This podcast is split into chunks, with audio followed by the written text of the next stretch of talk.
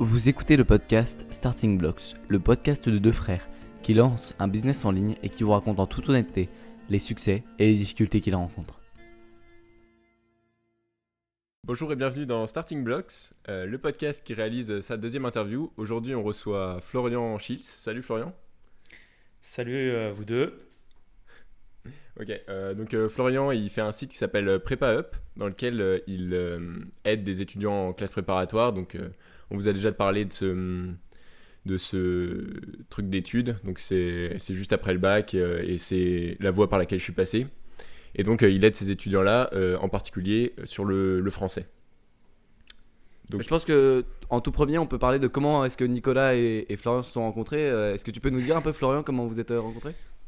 Ah ouais, c'est vrai que. euh, donc, comment on s'est rencontrés? On s'est rencontrés sur un forum euh, de marketing, de Marketing Mania. Et euh, en fait, j'ai une habitude sur ce forum où, vu que je pense que tout le monde est d'accord pour dire que démarrer dans l'entrepreneuriat, c'est un peu difficile, et notamment vis-à-vis de la solitude. Donc, ce que je fais, c'est que je vais aller me chercher des amis sur ce forum. Donc, ce que je fais, c'est qu'il y a une, on va dire, une, un, endroit un- où les gens se thread, ouais, présentent, quoi. Se. Et donc euh, j'ai vu que Nicolas euh, se présentait, qu'il avait fait prépa et tout ça, et je me suis dit bon bah voilà, je le contacte. Et voilà comment on s'est euh, rencontrés pour la première fois. Ouais, ouais, du coup, on s'est fait un petit Skype d'une heure euh, il y, a, y a environ un mois et demi. Et puis, et puis on, a, on a bien discuté sur la prépa. Enfin, quand on a une expérience un petit peu en commun, comme ça, comme la, la prépa, on a des, des bons trucs à se raconter en général. Surtout que Ouais, toi, carrément. t'es resté dans ce, un peu dans ce truc-là avec ton business. Donc, euh, Ouais, carrément, je suis resté en prépa avec mon business, c'est ça. ouais, c'est ça. D'ailleurs, tu, tu pourras nous dire si, ça se, si tu le vis bien, on va dire. Euh, Si je le vis bien de, de refaire une prépa tous les ans. euh, C'est ça, ouais, de, de relire les livres de français et de. ah, putain. Ouais, on pourra en parler, on pourra en parler. c'est justement un peu des problématiques dans lesquelles je suis en ce moment. Ok. Donc euh, je sais pas euh, comment est-ce que vous voulez enchaîner. euh, Du coup, nous, on, euh, on a une audience assez jeune et il y en a pas mal qui sont encore dans les études. Et on se Ouais. demandait, quand tu étais au lycée, est-ce que déjà tu savais que l'entrepreneuriat ça existait? Si oui, comment est-ce que tu le savais? Et, et pourquoi est-ce que tu es allé en prépa à ce moment-là? Alors moi à l'époque je ne savais pas du tout que l'entrepreneuriat en- existait et j'avais pas du tout cet objectif. Euh, je, je repars d'où? Parce que je pourrais revenir à ma naissance hein, Ah, si tu je peux- commence à raconter repars, ma vie. hein. repars de la première à peu près. La première, ça me paraît un bon point. Ouais. Euh, bon de base moi en fait j'ai toujours été intéressé par euh, par tout ce qui était genre la technologie, la robotique et Ouais. on va dire depuis tout petit euh, je voulais faire de la robotique quoi ou encore dans les choses un peu euh, nouvelles technologies. Mhm. Et euh, en fait, bon, je suis allé du coup en première S, euh, terminale S, euh, option SI. Et à ce moment-là, si tu veux, mes rêves, c'était pas du tout de devenir entrepreneur ou euh, faire des vidéos sur YouTube, quoi. J'avais vraiment envie de.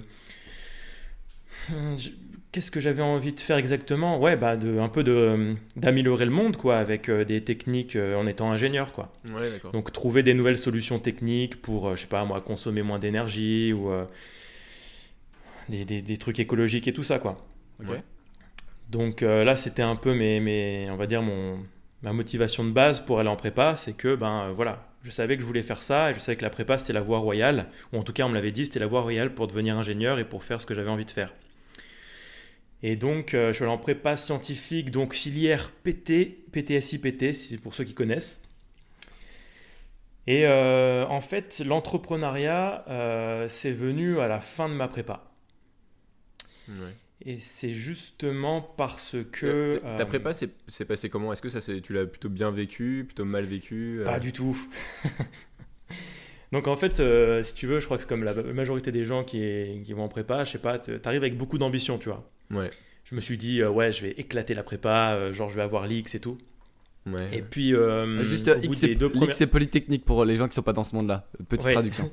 C'est ça, tout à fait. L'IX, c'est euh, l'école polytechnique, donc en gros la meilleure école d'ingénieurs française. Bon, c'est aussi militaire, mais euh, voilà, j'étais un peu là-dedans, c'est pour le fun, quoi. Tu te mets des grosses ambitions, un gros objectif. Et Ouais. puis, euh, bon, bah, je suis arrivé en prépa, euh, je me suis vite fait recadrer, quoi. Logique. Et ouais, c'était vraiment dur parce que je crois que c'est c'est le fait de bosser, de pas avoir les résultats qui suivent, tu vois, c'est ultra déprimant et j'étais Ouais. très affecté par ça, quoi. Ouais, c'est surtout, Et- surtout si au lycée, euh, je sais pas, mais il y avait, plus, il y avait le type bosseur et le type euh, pas trop bosseur avec euh, quelques Moi, j'ai facilités. jamais, j'ai jamais rien glandé au lycée. Ouais, c'est ça. Et même dans toute ma scolarité, tu vois, j'ai jamais rien glandé. Et Ah je bah m'en on est- sortais, euh, je m'en sortais sans rien faire, quoi. Ah, on est trois. Mais euh, juste euh, a- avant ça, euh, pour aller en prépa, est-ce que c'est un, c'est un choix Tu as pas trop réfléchi Tout le monde t'a dit vas-y, va en prépa si tu veux faire ça Ou t'as quand même réfléchi à ce choix et tu t'es dit bon, bah du coup, je vais y aller en prépa Ou c'était plus euh, bon, allez, j'y vais? Bon, non, c'était plutôt une évidence. hein. Euh, je crois que mon père m'a pas mal dit, euh, en fait, il m'a pas, mis- pas mal mis dans la tête que ouais, maths, c'est la voie royale, tu vois. Et puis, euh, je me suis pas vraiment posé de questions et je me suis pas forcément renseigné sur d'autres parcours. Ouais. Donc, euh, voilà. Et puis, comme j'avais euh, au lycée, bon, j'étais pas ouf, j'ai commencé un peu à bosser, peut-être euh, terminale, tu vois, juste pour me dire, euh, je vais assurer euh, mon admission en prépa. Ouais. Euh, mais euh, j'avais pas forcément réfléchi à d'autres, euh, un, autre parcours que ça, quoi. Ok, d'accord. Euh, donc du coup, en prépa, tu, en première année, euh, t'a- t'avais encore euh, de la motivation Tu t'es mis à travailler d'un coup Tu t'es mis à, à travailler en mode prépa Ou ça a pris du temps pour que tu prennes le rythme? Bah en fait, j'ai fait un burn-out assez rapidement parce que si tu veux, les deux premières semaines, genre j'étais chaud, mais je crois que c'est, je crois que ça, c'est pour tout le monde ça. Genre t'es ultra motivé, les deux premières semaines, tu, tu donnes tout ce que t'as, Ouais. et après les deux premières semaines, en fait, j'étais en mode sprint et euh, je me suis essoufflé. Et donc derrière, j'arrivais de moins en moins à bosser. Euh, tu vois les euh, résultats qui descendent et donc du coup, ça te démotive encore plus. Et t'es fatigué parce que on nous apprend pas plein de trucs en fait sur comment est-ce qu'il faut gérer le temps, comment est-ce qu'il faut s'organiser, tu vois. Et moi, j'ai été un peu victime de ça, quoi. Et comme j'ai tout donné dès le départ, je me suis cramé, quoi. Je me suis cramé très vite. Et euh, c'est pour les premières vacances de Toussaint, en fait, j'ai fait une dépression où euh, ouais, pendant deux semaines, j'ai rien fait, tu vois, et je me suis dit, ouais, je vais sûrement arrêter, euh, j'en ai marre, tu vois, et, et j'avais vraiment l'impression d'être une merde parce que tu démarres avec beaucoup d'ambition et t'arrives là, tu vois, t'as des mauvaises notes, tu dis que tu, tu vas pas y arriver, du coup, et ouais, c'était une période très dure. Ouais, beaucoup de, beaucoup de personnes le vivent comme ça. hein. Surtout au début, quand tu te dis que t'es es cramé au bout d'un mois et demi et qu'il te reste deux ans. Ouais, euh, là, là t'as un peu l'impression d'avoir une montagne euh, impossible à gravir en face de toi. quoi. ouais, mais carrément, ouais. Du coup, Et, et pour, ouais. pour l'anecdote, moi ça s'est passé exactement pareil. Enfin, mon sprint a duré en gros six semaines jusqu'aux premières vacances. et Classico. ouais, c'est ça. Et, et dès, les- dès les six premières semaines, en fait, je me, je me dopais au shot de motivation, euh, à la musique de Rocky et compagnie, euh, pour euh, réussir à bosser. Et, ça a marché. Ça, ça peut pas tenir euh, pendant deux ans, quoi. Ouais, Rocky pendant deux ans, au bout d'un moment. euh, Ouais, putain, ta gueule, Rocky t'as- le visage, ouais, t'as le visage qui commence à ressembler à Stallone, quoi. Il copait 5 œufs le matin. Euh, ok, et du coup, tu t'en es sorti en, en apprenant un peu la productivité ou, ou Ouais, es- carrément. Ok. Carrément. euh, donc en fait, j'ai pas mal galéré. Et après, euh, je me suis demandé, mais pourquoi est-ce que, euh, pourquoi est-ce que ça m'arrive, quoi? Pourquoi est-ce que je suis si mal? Euh, Pourquoi est-ce que j'ai tant de pression? Pourquoi est-ce que j'arrive pas à être performant et tout, quoi? Et toutes ces questions se sont posées. Et c'était pendant les grandes vacances, les grandes vacances où j'ai lu un, un bouquin, même plusieurs bouquins, Ouais. notamment des bouquins sur tout ce qui est apprentissage, les techniques d'apprentissage, la mémoire. Et c'est là aussi j'ai commencé à, à découvrir le, le développement personnel. Donc là, tu peux nous. Dans, dans une de tes vidéos, j'ai vu que tu parlais de Tony Robbins. C'est ça que t'as lu ouais. Ouais, ouais. Ah bah, Tony Robbins, euh, ouais, c'est, euh, on va dire, c'est vraiment un livre qui m'a fait un déclic, quoi. Euh, donc c'est, c'était quoi? C'était l'éveil de votre puissance intérieure. Donc ce livre, je l'ai poncé, quoi. J'ai, vraiment, en fait, il y avait des exercices, tu vois, en gros, euh, des exercices un peu de, ouais, de dev perso et un peu de PNL, de programmation neurolinguistique, à ne pas confondre. Avec PNL le groupe. Exactement. Voilà, donc euh, souvent il y a le, la confusion. Et donc, euh, ouais, je me suis, j'ai fait tous ces exercices, c'est des exercices un peu mentaux, tu vois, de euh, bien fixer tes objectifs, être clair avec tes valeurs, avec tes croyances et tout ça. Et un peu aller voir ce qui te bloque pour les changer et puis pour te mettre euh, en mode plus productif, quoi, et puis euh, plus euh, opérant, j'ai envie de dire. Ouais. Et ça, ça m'a, ouais, ça m'a bien transformé, ouais. Ça Ouais. m'a, ça m'a, ça a changé ma, ça a changé ma prépa tout simplement. Parce du coup, que, ça, c'était pendant les grandes vacances, t'as dit. Donc entre les deux années. Non, en fait, moi j'ai fait 5 demi. Ouais. Donc euh, c'était entre l'année de 3,5 et euh, 5,5. Ouais, ok. Parce qu'en gros, j'étais en galère pendant les deux ans, tu vois, et euh, vu que je repiquais, je me suis dit, il faut pas que je. Enfin, Ah ouais. faut- vu mon état d'esprit, ça se trouve que j'aurais euh, j'aurais rechuté encore une fois après la troisième année, quoi. Ouais, et, et pendant les deux premières années de prépa, t'étais en mode euh, un peu sous l'eau. Ouais, complètement, ouais. Ouais. Complètement sous l'eau. Ouais, putain, sous l'eau pendant deux ans, c'est vraiment chaud. Ouais, et tu t'y retournes pour une troisième année, donc là, la troisième année, elle, elle pouvait pas se passer pareil, quoi, c'est pas possible. Tu faisais du sport à ce moment-là ou tu, tu vraiment tu bossais euh, autant que tu pouvais? Et ben c'est ça le truc, c'est que euh, en fait euh, je faisais pas forcément beaucoup de sport à, on va dire, si je devais faire peut-être du sport une fois par semaine, mais c'était pas suffisant, tu vois. Et quand j'ai commencé le dev perso, euh, j'ai commencé à, faire du sport genre tous les jours. Ouais, ok. Hmm. Et euh, même euh, ouais, quand j'ai commencé à faire ça, en fait, d'un point de vue euh, énergie, bah, ça avait rien à voir. Et pareil aussi, je commençais à mettre un peu des, des réveils, tu vois, pour pas, euh, pour pas trop dépasser le soir. Et même si j'avais, si j'arrivais pas à terminer un truc, et ben, je le terminais pas, quoi.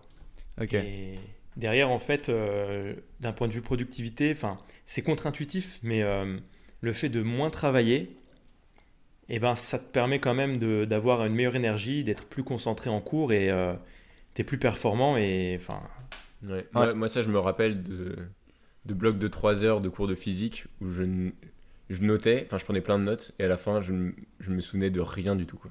Je devais tout Ouais, c'est à la ça. fin. c'est ça. Mais moi, les- mes deux, mes deux premières années de prépa, en fait, j'ai juste pris des notes pendant deux ans. Quoi. Genre, tu es là, tu vois, t'es, t'es- en plus, ça, ça va à toute vitesse.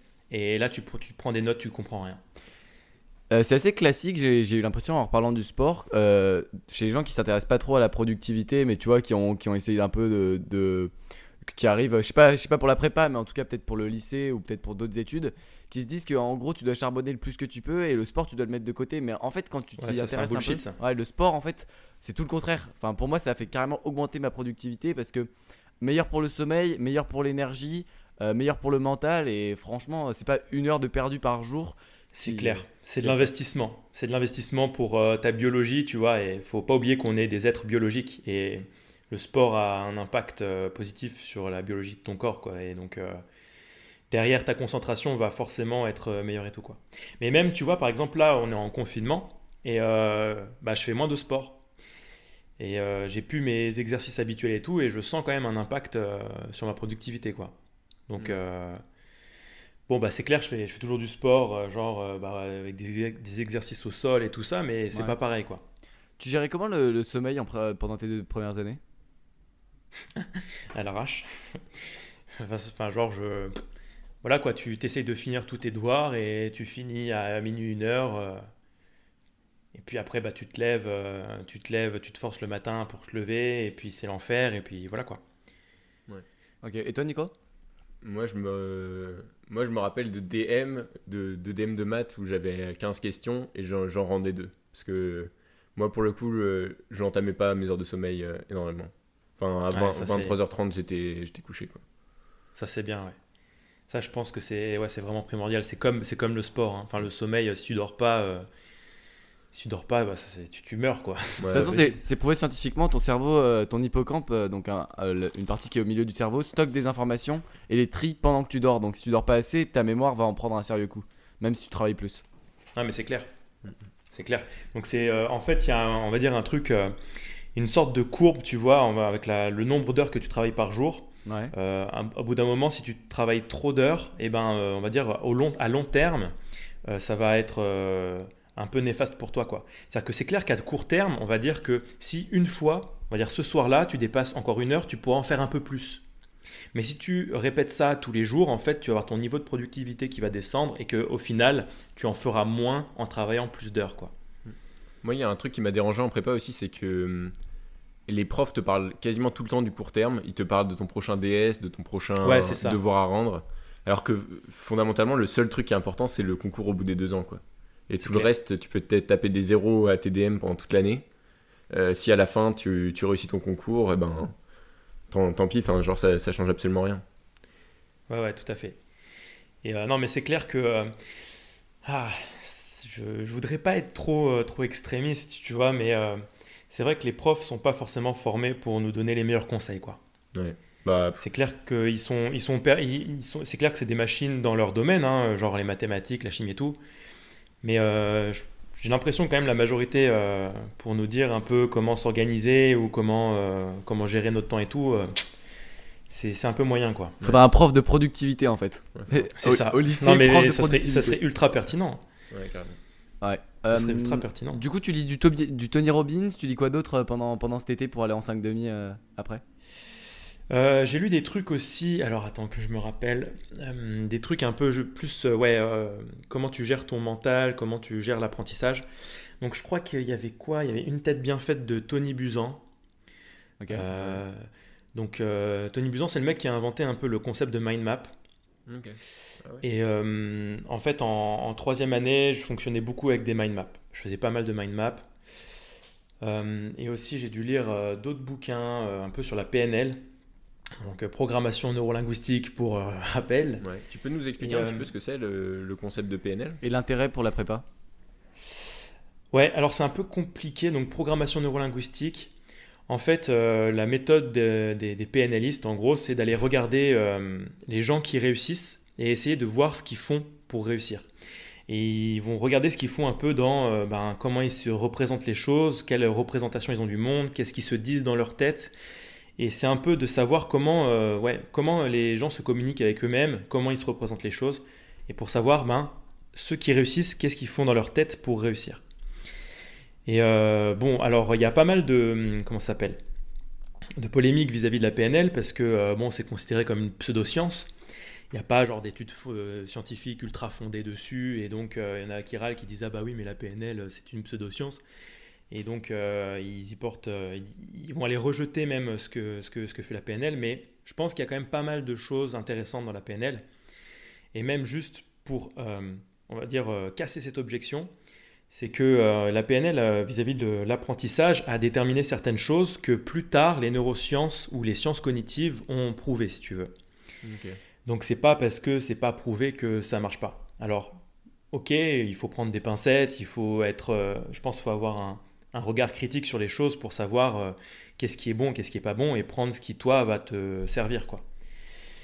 Mais en gros, voilà la démarche de la PNL, c'est de savoir comment euh, les gens, euh, que ce, que- ouais, observer les gens qui réussissent et voir comment est-ce qu'ils font pour, pour réussir.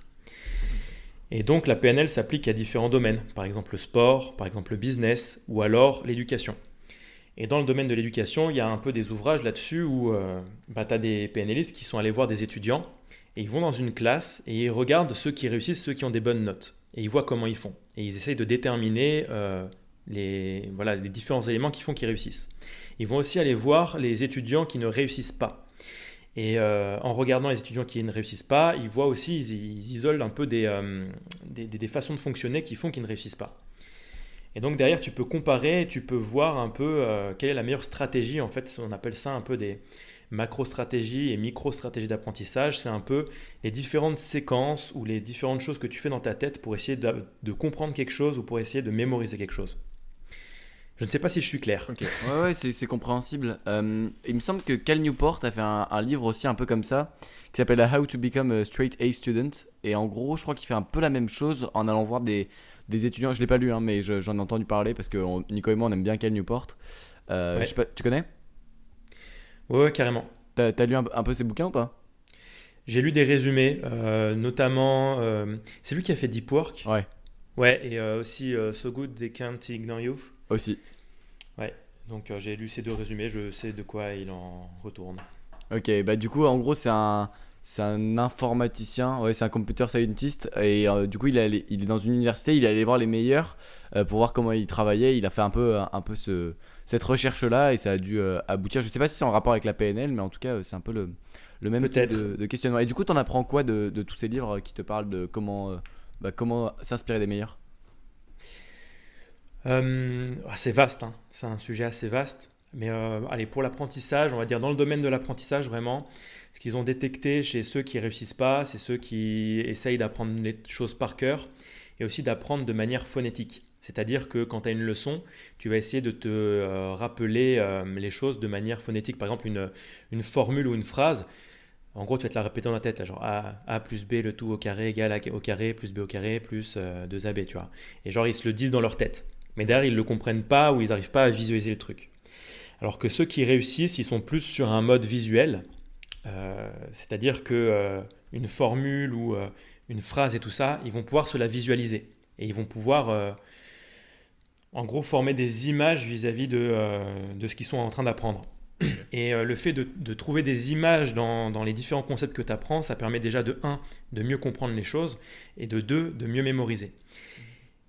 Euh, Par rapport à ce sujet-là, ouais, de la visualisation, j'avais vu pas mal de techniques sur, le, sur la mémoire, comme par exemple la technique du palais, ça te dit peut-être quelque chose. C'est genre, tu te représentes ta maison ou un endroit que tu connais très bien. Ouais. Euh, et tu associes des, des objets de ta maison avec euh, quelque chose que tu veux retenir.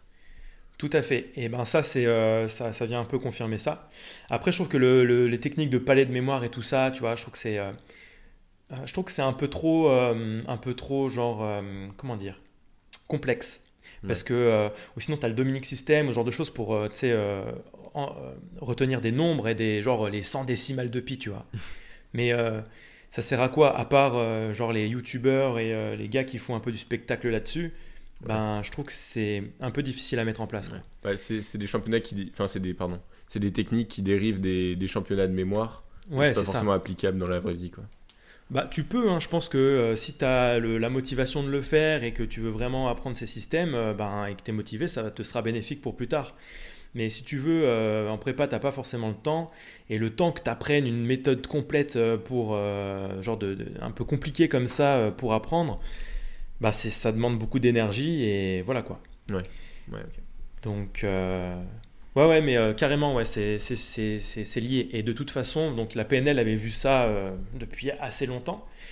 Euh, mais on va dire que les neurosciences les sciences cognitives, je crois que c'est les sciences cognitives, pas les neurosciences, mais les sciences cognitives ont prouvé que, en gros, une association d'une image avec un mot-clé, c'est le meilleur moyen d'apprendre une chose, comparé à du phonétique, à, entendre une information ou à juste lire des phrases. Juste des phrases, c'est euh, c'est pas vraiment euh, le, le, summum pour, pour bien comprendre et pour bien mémoriser. Quoi. C'est dingue parce que ça, dans tout un parcours scolaire, on en entend jamais parlé. Non, à, pas tout à fait. aucun moment, personne personne t'en parle. Ils te disent, bon, bah, travaillez plus. Et merci les gars. Euh, mais, là, je vais, mais, là, je vais commencer à m'énerver là, si tu me lances. Hein. Parce que justement. Coup de gueule. Euh, coup de gueule. justement, euh, moi, en fait, quand j'ai appris tout ça, je me suis dit, mais, mais comment ça se fait on n'apprend pas ça à l'école Genre, on exige de toi d'apprendre des tonnes de formules ou d'apprendre des trucs par cœur, tu vois, et on t'apprend pas ce genre de choses. Et euh, ça m'a paru vraiment aberrant, quoi. Et euh, c'est d'ailleurs un peu pour ça que euh, j'ai commencé à aller sur un peu sur un mode entrepreneur et à me dire mais j'ai envie, moi si tu veux, j'ai appris des choses avec le développement personnel, j'ai appris des choses avec l'apprentissage, les sciences cognitives qui sont vraiment intéressantes. Derrière, enfin la prépa c'était c'était beaucoup plus simple. Bon après il y a eu la 5 demi, tu vois, c'est pas c'est clair que la 5 demi, euh, ça aide aussi. Mais euh, quand je vois euh, des potes qui étaient aussi en 5 demi, bon, ils n'étaient pas forcément, ils étaient pas forcément au top. C'est pas parce qu'ils ont fait une 5 demi qu'ils ont bien réussi, quoi. Mm. Donc, mais même, je me suis dit, enfin voilà, je me sentais vraiment mieux dans ma vie, même en général. J'étais plus performant, je mémorisais mieux. Enfin, c'était ouf, quoi. Et je me suis dit, ben, faut absolument que je transmette ça aux étudiants. Et c'est un peu de là où est parti, euh, si on revient sur la question de début, c'est quand est-ce que tu as eu l'idée d'entrepreneuriat ah, putain, on est parti Et bah ça vient de là, quoi. Ok. C'est là où ça arrive et euh, où je me dis, ouais, faut que je transmette ça, comment je fais? C'est là, ouais. ouais du coup, tu, tu, découvres un peu par quelle manière euh, l'entrepreneuriat, tu te dis tout de suite, oh, j'ai découvert un truc de fou, il faut vraiment que je partage, ou d'abord tu découvres quelques notions d'entrepreneuriat et après tu te dis, ah, je pourrais faire ça dans ce, dans ce domaine-là? Ouais, euh, je pense qu'il y a eu euh, un peu cette euh, indignation de base, tu vois, on va dire, genre, ouais, c'est pas normal, genre, le système éducatif, il, est un peu buggé, tu vois, genre, on a plein de choses actuellement, on a plein de ressources, plein d'informations, ou même des moyens avec le numérique qui sont incroyables, et genre, on fait rien. Donc, j'étais vraiment là-dedans. Puis après, après forcément, j'étais un peu en mode recherche, je me dis, mais comment est-ce que je peux faire? Et très rapidement, en fait, tu as, ça qui vient, quoi, genre, très rapidement j'ai vu des choses dans l'entrepreneuriat. J'ai l'impression que, euh, tu vois, genre, quand tu commences à plonger un peu dans le développement personnel, eh ben, tu te rapproches très vite du côté, on va dire, business et du côté euh, entrepreneuriat, quoi. Ouais. C'est un peu le sentiment que j'ai eu. Il Il y, a beaucoup de, il y a beaucoup de gens qui font ce parcours-là. Euh, D'abord, ils découvrent un peu le dev perso, et après, ils découvrent l'entrepreneuriat. C'est un peu la même spirale. Il y a aussi le, encore plus loin, si tu, veux, si tu fais le reste de la spirale, il y a souvent séduction, développement personnel, entrepreneuriat. Ça fait souvent ça, j'ai remarqué. C'est un pattern qui se, qui se répète souvent. Ouais, ouais. Moi, je suis pas passé par la séduction. Mais euh, ouais, c'est vrai que c'est un truc que quand tu quand écoutes les gens, euh, quand tu écoutes les entrepreneurs en général, c'est vrai qu'il y a un- c'est très lié quoi. C'est un pattern, un pattern qui revient assez souvent. Mais d'ailleurs, euh, c'est marrant parce qu'on avait cette discussion il y a pas longtemps avec Nicolas sur, en gros, est-ce que euh, c'est la forme du système scolaire qui fait son inefficacité ou est-ce que c'est dans la forme qu'il a aujourd'hui, on peut le changer et le faire devenir meilleur. Et en gros, on n'a pas trouvé de, de conclusion, évidemment, euh, de, de grandes réponses, mais on se disait que quand même la forme empêchait un peu, euh, parce que la forme empêchait un peu le- ce développement, parce qu'en fait, dans toute une carrière, est-ce qu'un prof il va beaucoup se former? Pas beaucoup. Et du coup, est-ce qu'il peut apprendre les nouvelles techniques de neurosciences pour mieux mémoriser? Euh, Non, et donc du coup, c'est peut-être un, c'est peut-être un changement. Qu'est-ce que tu appelles la forme euh, En gros, la forme, c'est le système de classe, euh, de classe en, en face-to-face, euh, en Ouais. présentiel. Euh, est-ce que c'est ça le problème ou est-ce que le problème c'est la formation des profs? Et c'est un peu des deux, quoi. Je pense que c'est un truc, euh, c'est un truc systémique quoi. C'est le, c'est le système. euh, Il y a un système en général qui fait que ça marche pas. Donc ouais, je pense que c'est clair qu'il y a la formation des profs qui ne sont pas formés. Enfin très clairement, ils sont, ils sont pas formés à enseigner quoi.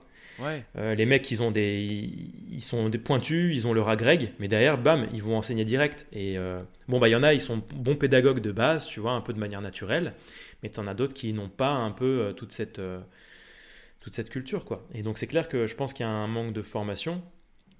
Après, il y a aussi le- la, forme de la classe, quoi. C'est-à-dire que le fait que tu aies des étudiants qui soient alignés, qui soient devant un mec, devant un mec qui, fait son speech euh, un peu tous les jours, tu vois, ben ça c'est pareil. Je pense pas que ce soit vraiment efficace parce que, euh, en fait, il y a une des hypothèses qui est faite dans les classes de cours, c'est que tout le monde a le même niveau, mais c'est complètement faux. C'est-à-dire que tous, ceux qui sont dans une même classe, ils ont le même âge en général. Et ce serait beaucoup plus pertinent en fait de faire en fonction du niveau. C'est-à-dire que euh, ceux qui sont ultra chauds, ben, ils peuvent avancer à leur rythme, et ceux qui ont plus de difficultés, eh ben, on a besoin de plus leur expliquer tout simplement. Et que justement ce truc un peu linéaire où tu as le niveau qui avance de manière linéaire avec l'âge, eh ben, ça pose aussi des problèmes, euh, des problèmes après de démotivation, parce que quand tu es complètement largué, bah, c'est normal de, de, de- t'en as marre quoi. T'en as marre d'être à l'école si tu comprends plus rien. Ouais, du coup, euh, on- ça fait un peu un nivellement vers le bas parce que euh, les profs, ils ont quand même pas envie d'abandonner les, les personnes qui sont larguées. Et du coup, elles Ouais. préfèrent laisser un peu les, les meilleurs, entre guillemets, s'ennuyer. Quoi. Ouais, c'est ça. Et puis après, un meilleur peut devenir très mauvais parce qu'il s'ennuie. Un meilleur Ouais. peut devenir mauvais. Et d'ailleurs, euh, c'est assez mal vu en général. Il y, a, il y a quelques profs qui le font pas et qui sont, euh, on les traite d'élitistes ou de ultra compétitifs Ouais, parce ouais, qu'ils laissent ouais. de côté euh, les, les mauvais élèves et ils les laissent sombrer alors qu'ils ils vont soutenir les, les meilleurs. Mais au final, en moyenne, est-ce que c'est pas mieux de faire ça Euh, Je J'ai pas la réponse, Ouais, mais c'est intéressant. Bah moi j'ai une, j'ai une vision là-dessus parce que j'y ai beaucoup pensé justement, je me suis beaucoup euh, intéressé aux différents courants pédagogiques et tout ça. Bien sûr. Et moi, c'est clair que euh, bah, aujourd'hui, je fais de la vulgarisation euh, en français philo. Mais c'est pas vraiment le truc qui me fait kiffer. Mais derrière, ce qui me fait tenir, si tu veux, dans ce parcours entrepreneurial, c'est vraiment dans l'idée de me dire j'ai envie de révolutionner l'éducation. Parce que justement, j'ai un peu souffert de ce système et euh, je vois un peu, j'arrive à comprendre un peu pourquoi est-ce que euh, il y a des choses qui fonctionnent, qui dysfonctionnent, tu vois. Et euh, j'ai vraiment envie de changer les choses, j'ai vraiment envie d'améliorer les choses pour que les étudiants puissent mieux se sentir, mieux se sentir à l'école en général, quoi. Et donc ça, c'est vraiment mon leitmotiv de tous les jours, quoi. C'est-à-dire qu'il y a des moments durs où dans l'entrepreneuriat, c'est pas toujours cool, hein. T'as des trucs que t'as- pas envie de faire et t'es obligé de le faire. Mais il y a ce rêve un peu de cette mission. En fait, c'est ça, je me suis un peu fixé une mission et j'ai envie de transformer ça, quoi. Et la, vision que j'ai là-dessus, c'est que, euh, en fait, avec le numérique, euh, ce que fait un prof de manière générale, bah, en fait, tu pourrais le faire très bien en ligne. Genre, euh, au lieu que ce soit genre un mec dans un amphithéâtre qui raconte toujours les mêmes choses, tu l'enregistres et tous les étudiants ont accès à ce cours euh, sur, leur, euh, sur leur smartphone ou euh, sur ton ordinateur. Et quand on a besoin, quand on a envie et quand tu es disponible pour apprendre ce truc.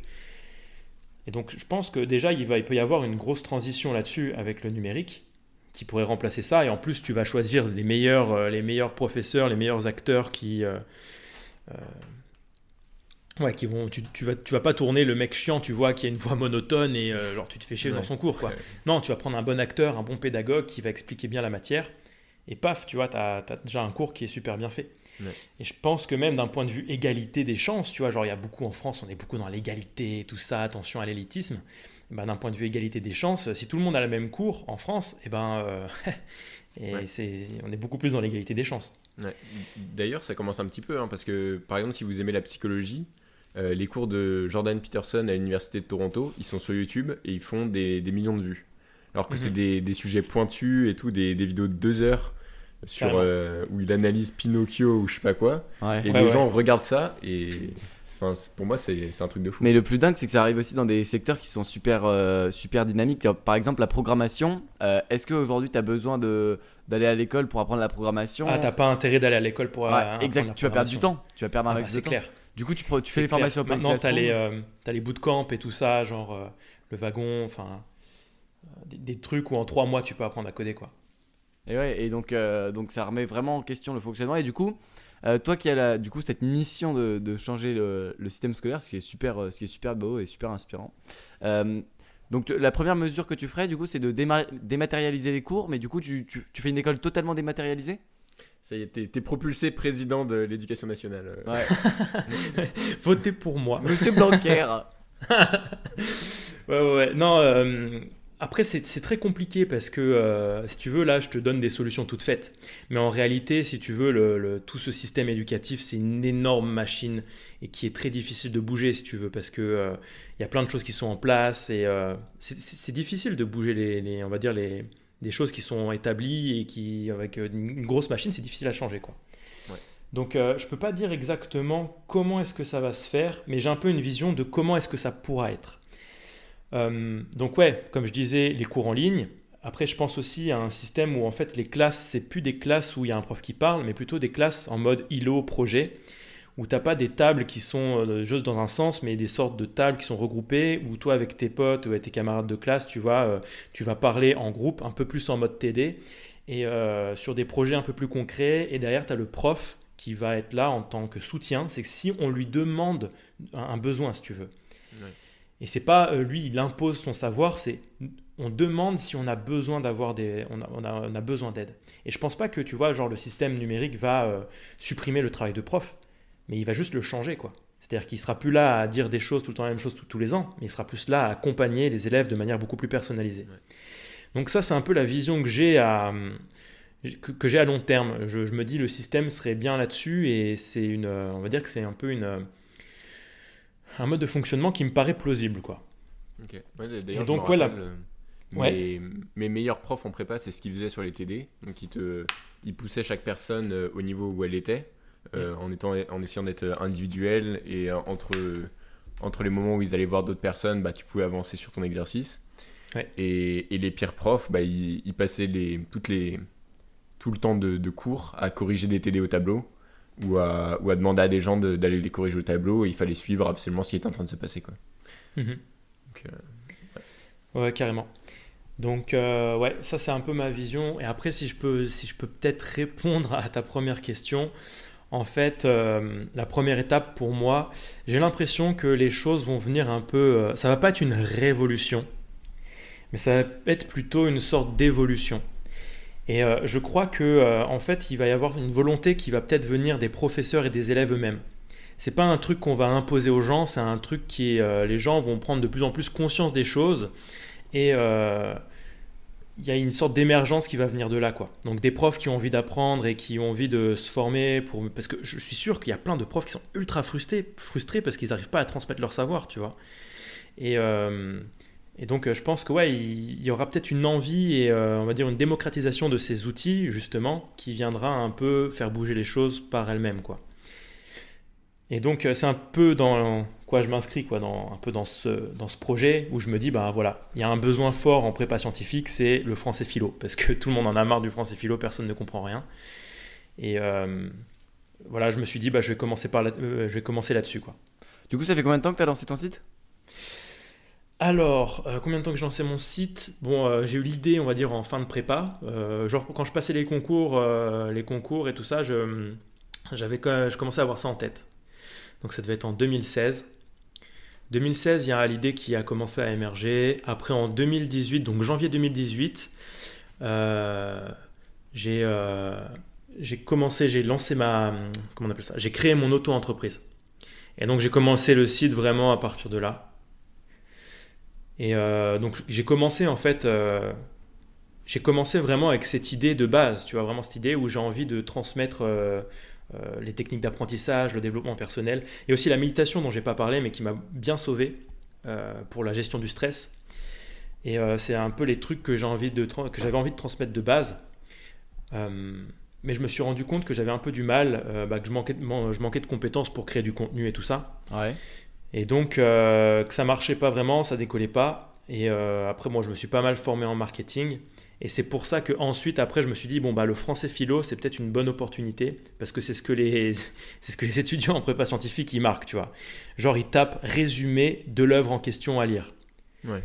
Et donc, euh, je, me, je suis parti de cette hypothèse, je me suis dit, c'est un peu par opportunité, en fait, pour euh, faire du trafic. Et donc, j'ai commencé là-dessus, et ça a très bien pris. Et donc, ça, c'était peut-être en septembre 2018 où j'ai vraiment commencé à me mettre au français, en fait. Et donc là, depuis septembre 2018, eh ben, je fais euh, quasiment, quasiment euh, que du français. D'accord. Ok, donc, euh, tu, donc en gros, ton tunnel de vente, c'est tout en haut, form pas formation, tout en haut, vidéo YouTube sur des résumés de, de livres à lire, donc les livres qui sont au programme. Ensuite, ensuite emmènes où de tes vidéos? Tu les emmènes où les, les, les viewers bon, Après, je sais pas si je vais te détailler, mais en gros, c'est le, le, le tunnel marketing classique sur, sur Internet. quoi. Genre euh, page de capture et puis derrière euh, euh, vente, vente de la formation, tu vois. Ok, d'accord. Donc c'est très classique, il hein, n'y a rien de... Il a rien de particulier là-dedans. Tu as des vidéos YouTube qui ont très bien marché, notamment le résumé de, de, la démocratie en Amérique. Tu as fait 132 000 vues dessus. Putain, carrément, combien il y a d'étudiants en prépa en France? Ouais, il y en a 60 000 en prépa scientifique. Ah, c'est énorme. Euh, mais je sais que moi, je suis en, donc actuellement, je suis en première et on a, on a étudié ce livre aussi. Donc peut-être que tu as eu des, des, gens qui sont venus mais du lycée. Ouais, mais carrément, je, en fait, j'ai des euh, dans les vues en fait que je fais sur YouTube. Euh, je sais qu'il y a des prépas littéraires aussi qui ont des livres en commun. Donc même si tu veux les, les vidéos de l'année dernière ou maintenant les prépas scientifiques, ils en ont plus rien à péter quoi.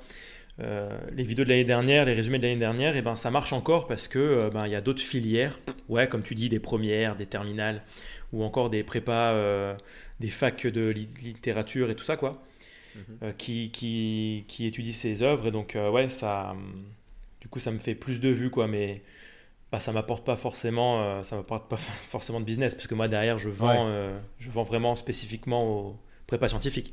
Mais c'est clair, ça fait plaisir d'avoir une vidéo qui, qui, dépasse les 100 000, ça c'est c'est jouissif. Euh, et du coup, euh, les gens qui arrivent sur ton, sur ton site, tu leur vends des formations sur euh, comment mieux s'organiser ou comment être plus productif ou tu, tu vends directement des, des choses sur bah, juste des résumés plus complets ou tu t'aides les gens? Ben, en fait, c'est là un peu où je suis frustré parce que tu vois, j'ai commencé un peu à faire des, formations euh, là-dessus, sur l'organisation et sur vraiment moi ce qui me fait kiffer, tu vois, genre le dev perso et tout. Ouais. Et euh, en fait, ça convertissait pas de ouf. Et donc, c'est pour ça que j'ai commencé à aller euh, vers le, vers le français. Et si tu veux aussi derrière, c'est que, en fait, il faut que, d'un point de vue marketing, il faut que tu sois aligné de A à Z. Euh, il y a un moment où moi je faisais euh, l'année dernière où je faisais juste euh, les résumés pour faire du trafic et ensuite j'essayais de vendre mes formations, mes formations de dev perso et tout ça quoi, genre organisation, mémoire. Mais le truc c'est que quand les gens commencent à arriver, ils te prennent pour les gens te prennent pour un pour un expert du français. Derrière si tu dis ah bah derrière je vends je vends un truc qui a rien à voir, tu vois, et ben ça marche pas bien quoi. Et donc derrière, moi quand j'ai commencé ça, je voulais pas aller trop pousser dans le français parce que c'est pas le truc qui me fait kiffer. Mais derrière, en fait, euh, il y a mon audience, euh, qui j'ai beaucoup de gens qui m'envoyaient des mails à me dire Mec, quand est-ce que tu fais l'analyse? C'est trop bien tes vidéos, ça m'aide trop, euh, j'aurais trop besoin d'aller plus loin pour mieux comprendre et tout. Ah, quand on a plusieurs dizaines, même voire plus, qui te demandent ça, ben, bah, tu crées le produit, quoi. Et donc, je crois que c'est une grande loi, une grande loi marketing, c'est donne à ton audience ce qu'elle veut, quoi et donc, euh, voilà. Du coup, t'as l'impression d'être un peu euh, euh, prisonnier du fait que t'aies fait du contenu qui, qui soit devenu super, super viral sur, sur le français et que du coup, tu puisses pas passer sur ce qui t'intéresse le plus, qui est le, le développement personnalisé. per- C'est exactement ça. Et la PNL. C'est exactement ça. Et je suis exactement dans cette problématique-là. C'est-à-dire que. Euh, bon, après, tu vois, je me plains pas parce que même je suis très content parce que, en fait, ce que je fais actuellement, ça vient quand même nourrir un mon objectif plus grand, tu vois. Genre le fait de euh, révolutionner l'éducation. Ouais. Je commence déjà par une matière et euh, ça commence à marcher. Mais c'est clair que je suis très frustré parce que ben, je suis. Bah voilà, je suis obligé de, euh, de lire les œuvres de français, euh, je, dois, je, dois, je dois vulgariser tout ça et tout ça, alors que j'aime pas forcément ça. euh, j'aime un peu, tu vois, la philo, j'aime un peu, mais- Ça prend énormément de temps, je pense, de lire un livre comme ça, euh, c'est quand même des livres compliqués. Le résumer pour que ce soit compréhensible C'est que... un travail de dingue. C'est vraiment un travail de dingue. Euh, les vidéos sur YouTube, là, ça prend. euh, moi, ça m'a pris euh, genre un mois, un mois et demi pour chaque vidéo, mais à temps plein, tu vois. Waouh. Ouais, Euh. bah ouais, parce que le, le temps de lire, le temps de résumer, et surtout que je suis une bille totale, tu vois, genre euh, d'un point de vue culture, historique, littéraire et tout, je suis une bille. Donc pour pas dire de conneries, je suis obligé de bien me documenter sur, euh, par exemple, sur euh, la vidéo de Tocqueville, là, sur la démocratie en Amérique. Ouais. J'ai dû apprendre toute l'histoire de l'Amérique, toute l'histoire de la France et tout ça pour comprendre c'est quoi ce bordel, tu vois, d'où vient la démocratie et tout.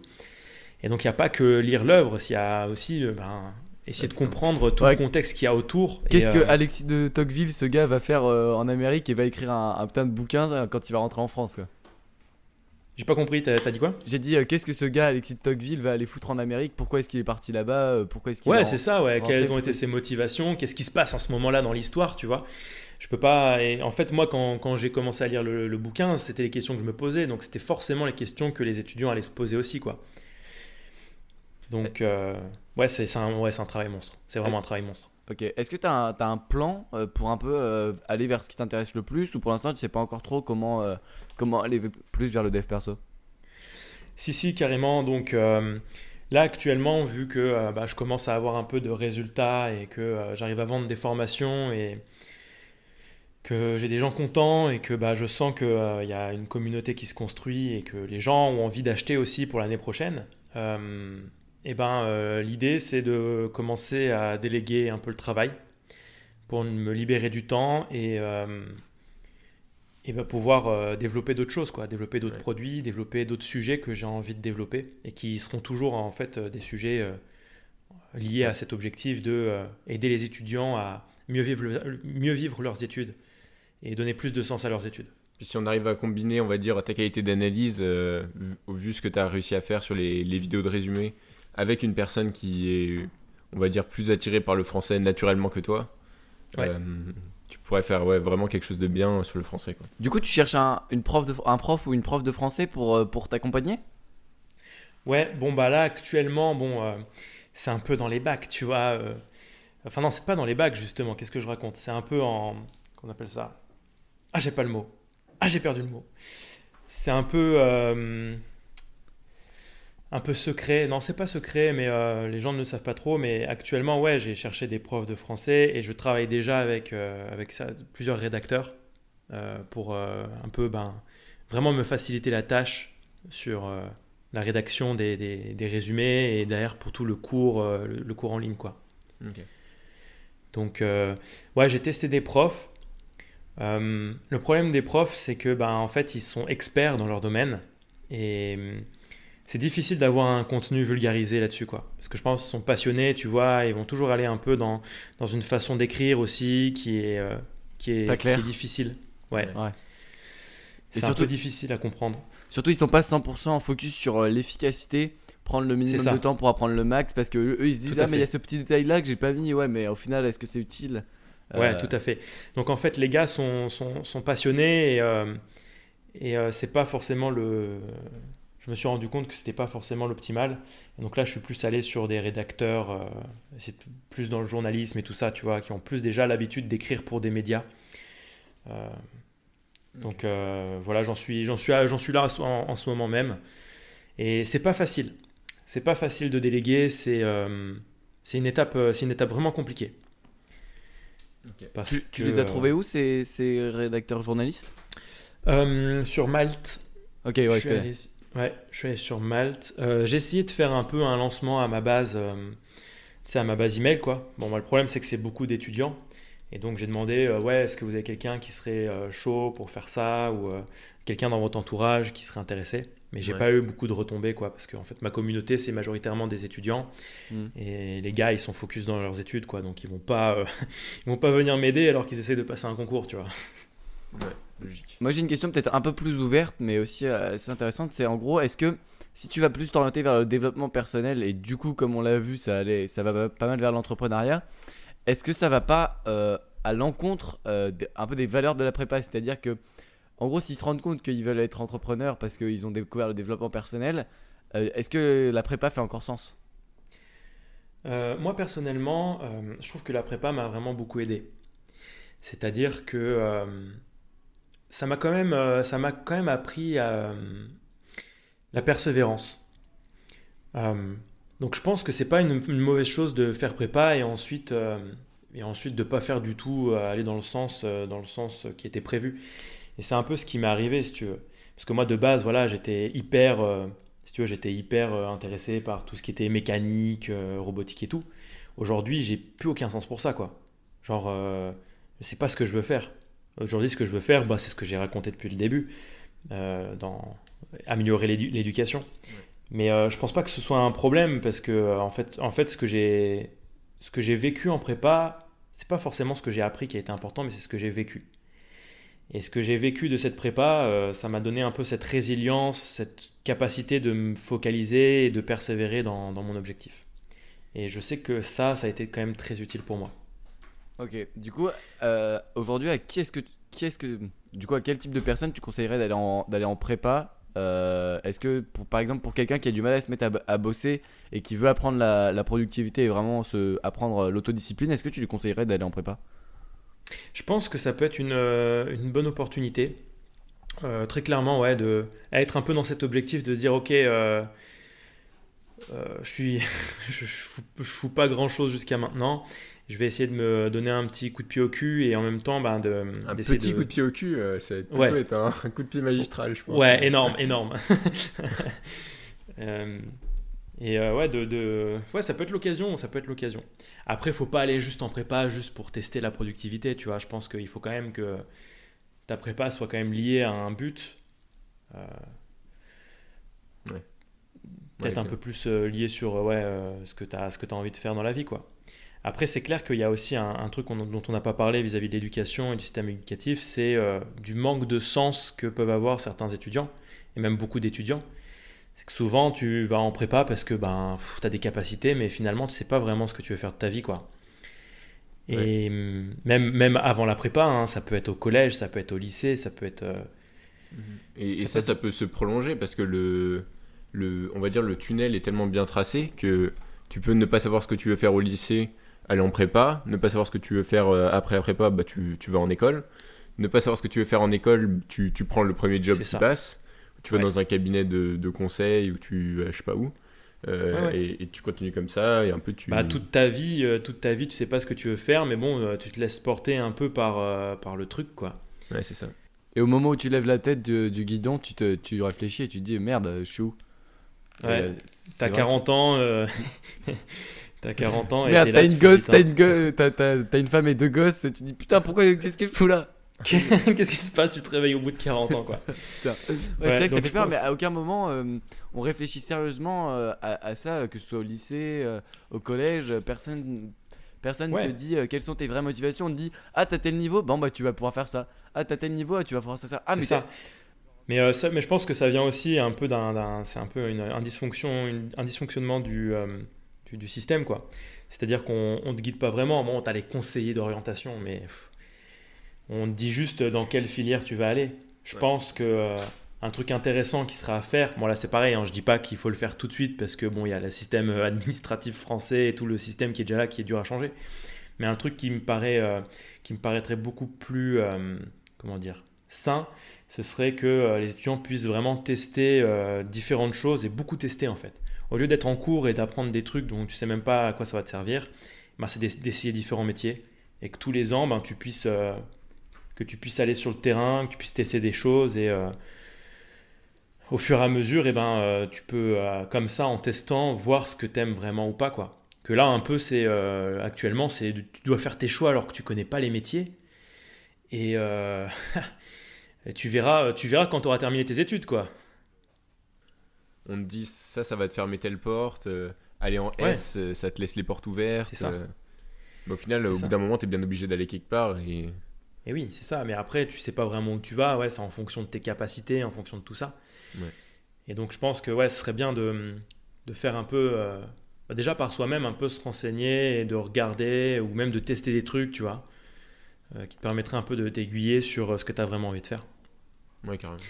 Ouais, c'est sûr que hum, c'est sûr que le, le problème euh, le problème du- des lycéens, c'est que tu, tu fais ton stage de troisième, bon, euh, il y a la moitié Ouah. déjà ils, le- font chez leurs parents, donc euh, ils en savent rien, et ensuite euh, on te c'est tellement éloigné en fait l'école de ce que tu de, du monde du travail que tu peux pas vraiment, enfin tu peux même pas du tout savoir euh, quel rapport est-ce que est-ce que a ce que tu apprends avec euh, ce que tu vas faire, du coup euh, c'est vachement compliqué. Ouais, et puis bah bon, euh, stage de troisième, super. Enfin, tu vas tester un truc pendant, Ouais. je sais pas, c'est quoi, c'est une, semaine. ouais. Ouais, Euh, bah t'as pas, t'as pas le temps de voir. Enfin, c'est, Ouais. c'est- ouais, bon, c'est, ça, ça peut aider. hein. Je pense que ça, certains ont pu trouver, euh, ont pu avoir un coup de cœur pendant une semaine. Mais je pense qu'il faut quand même plus, euh, il faut quand même un peu plus pour essayer de tester et voir ce qui te plaît vraiment ou pas quoi. Puis normalement, enfin, je sais pas, en, en marketing, on fait des, des tests AB. Normalement, il y a un A et un B, quoi. Faut au moins tester deux trucs pour savoir ce que tu préfères. hein. c'est, ouais, c'est, une bonne, euh, une bonne analogie, ouais. Pour euh, faire grossir ton audience, à un moment, tu as choisi de Ah oui. faire un, un espèce de petit clash euh, Ah putain, sujet délicat. avec Emmerich. J'ai vu en fait parce que tu en avais pas mal parlé sur le forum. Tu te demandais Ouais. si c'était une bonne idée euh, Ouais. et que tu avais fait un retour après. Donc, on va dire deux ans après ou peut-être un an et demi après. Est-ce que c'était positif ou négatif euh c'était globalement négatif. Ouais, ouais, donc ouais, pour euh, recontextualiser, donc c'est euh, une chaîne, donc un gars qui s'appelle Emric, l'étudiant, qui a une chaîne avec pas mal de prépas qui le suivent.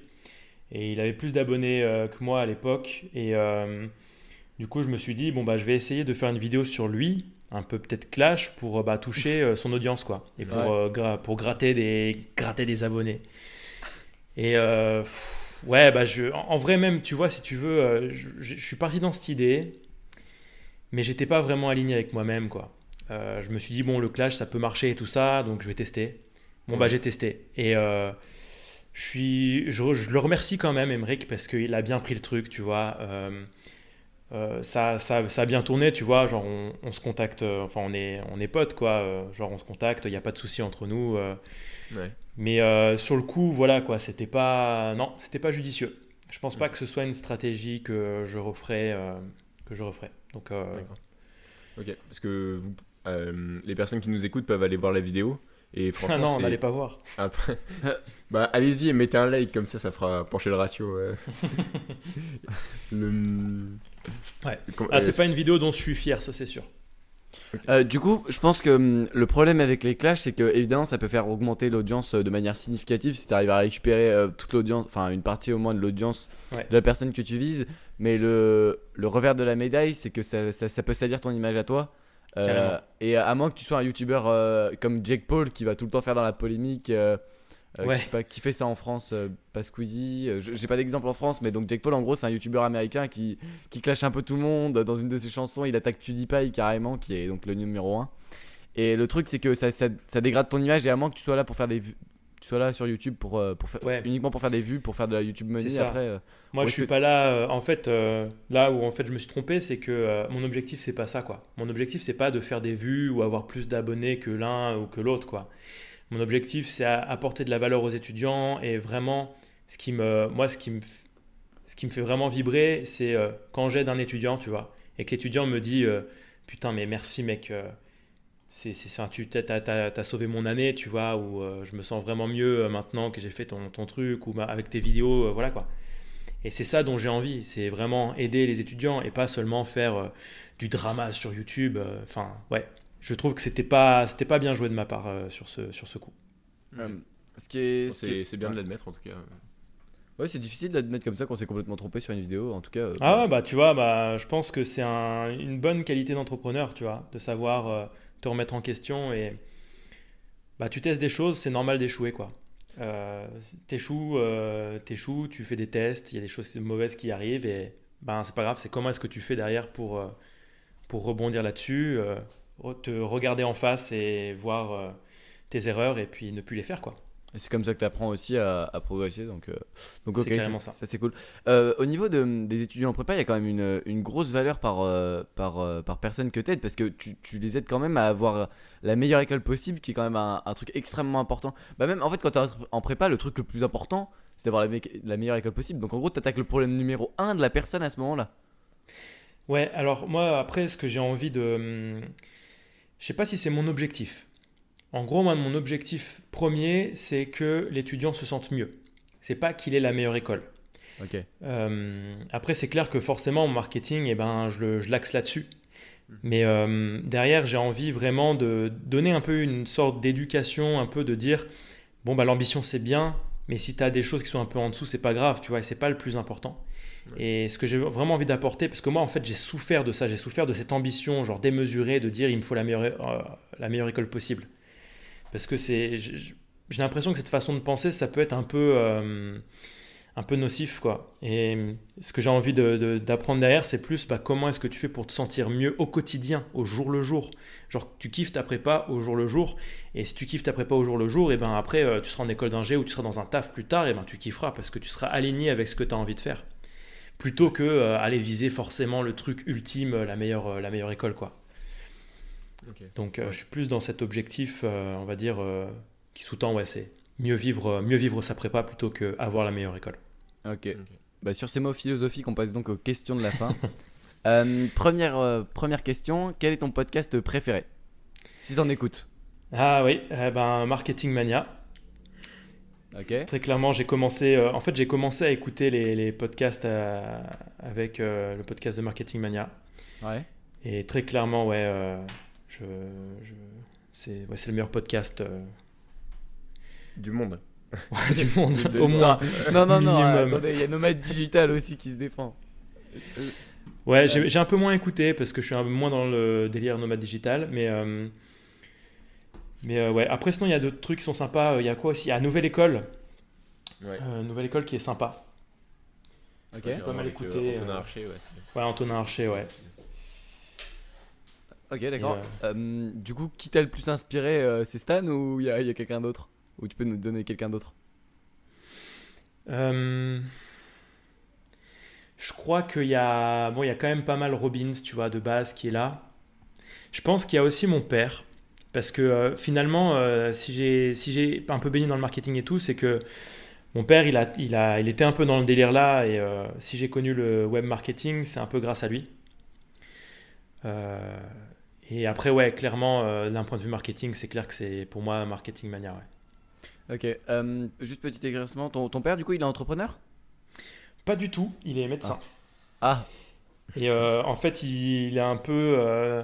Il, il veut transmettre des choses sur l'alimentation. euh, il a pas mal de connaissances un peu alternatives là-dessus et il a envie de transmettre ça. Quoi. Et donc, il a travaillé un peu sur un site. euh, un site et donc, ça m'a quand même bien inspiré, tu vois. Ok, ouais. Ok, je comprends. Ça Et vient enfin- pas de nulle part.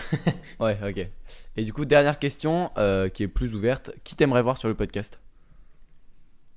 Qui t'aimerais qu'on interviewe? Ah. T'es- Attends, bon, j'avoue, c'est un peu, c'est un peu compliqué comme question parce que Voilà, comme ça, là, tu avant. me prends de court. Mais euh, le problème, c'est que si on, on, on envoie les questions avant, moi j'ai une petite anecdote là-dessus, c'est que euh, une fois pour une interview de mon autre podcast, donc le podcast pour le jeu où je parle de foot, j'ai envoyé une série de questions à, à, la, à la personne que j'interviewais. Et en gros, la personne m'a fait un putain de paragraphe pour chaque question, genre euh, il m'a répondu que 5 pages et, euh, et du coup, euh, on a décidé, enfin moi j'ai décidé de plus aucune, au- à aucun moment donner les questions en avance. Du coup, on peut te Non, laisser un peu de temps pour réfléchir. T'as raison, je pense que ça permet d'être plus dans la spontanéité. Mais bon, là pour l'instant, ma spontanéité, c'est c'est le blanc total, tu vois. Euh, alors attends, votre podcast là, c'est quand même, vous m'avez dit, c'est quand même un public jeune qui serait intéressé par l'entrepreneuriat, c'est ça? Ouais, en gros, notre grosse tranche d'âge, c'est euh, 17-25 ans. 17-25 ans, ouais. Euh, J'ai envie de dire Stan de Marketing Mania, tu vois, genre c'est... gros, énorme pointure, quoi. Mais euh, sinon, de manière plus réaliste. Ah ouais, bah il y a éventuellement, il y a. hum, si, si, je vois, il y a Harry JMG. Ok, Ah d'accord. ouais. Euh, ouais, ouais, ah bah, Harry GMG sur le podcast. À ton tour, mec. Ok, tu, tu le connais? Ouais, ouais, je le connais bien. Ok, Euh, bah c'est cool. Bah, Harry JMG. Allez, Harry Ok. JMG sur le podcast. euh, ça part.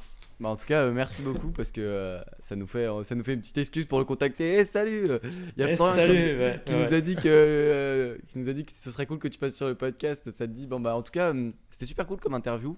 Ça nous a Ouais, carrément, bah, ça m'a fait plaisir de, de de participer. Et puis on te souhaite bonne chance pour ta transition un peu euh, qui, qui doit être un, un peu compliquée euh, au quotidien. Donc euh, bah, bonne chance parce que ça doit vraiment être difficile. Ouais, ouais, c'est pas facile, mais c'est passionnant. C'est l'important. Ouais, ouais, c'est clair. Et donc, ok, bah merci pour toutes tes recommandations. Donc, on rappelle, on a parlé de, donc, de PNL avec. tu peux rappeler le nom du livre juste pour les auditeurs qui t'a bien pas mal inspiré à l'été, là, celui de Bon, Tony c'était Robbins? pas forcément PNL, c'était plus dev perso. C'était l'éveil de votre puissance intérieure. Ok, de Tony Robbins. Après, je sais pas si je le conseillerais parce qu'il est très. euh, tu vois, Tony Robbins, c'est quand même le gros, gros américain, genre, ouais, viens réussir ta vie et tout, tu vois, genre, c'est très. avez marché sur des braises. Ouais, va marcher sur des braises, tu vois, genre, tu en es capable. Euh, c'est. Je, je, je sais pas, je sais pas si je conseillerais ça. Moi, en tout cas, ça m'a fait un déclic. Euh, je le prends pas pour la Bible non plus, quoi. Euh, ouais, sinon, qu'est-ce que je pourrais conseiller? Ouais, j'ai pas de, de- de suggestions, mais ouais, ce livre est pas mal quand même. Pas de souci. Ok, bah nickel, bah merci. Pour les étudiants en prépa euh, qui souhaitent euh, avoir euh, des conseils et des résumés de livres de français, euh, prépa-up.com. Et merci Florian pour euh, cette interview. Merci à vous. À bientôt. Ciao, ciao. Merci d'avoir écouté cet épisode jusqu'au bout. Si vous avez apprécié et que vous souhaitez nous soutenir, laissez-nous une évaluation sur iTunes ou sur la plateforme de podcast que vous utilisez. Euh, on vous en remercie d'avance. Et euh, à très bientôt pour un nouvel épisode de Starting Blocks.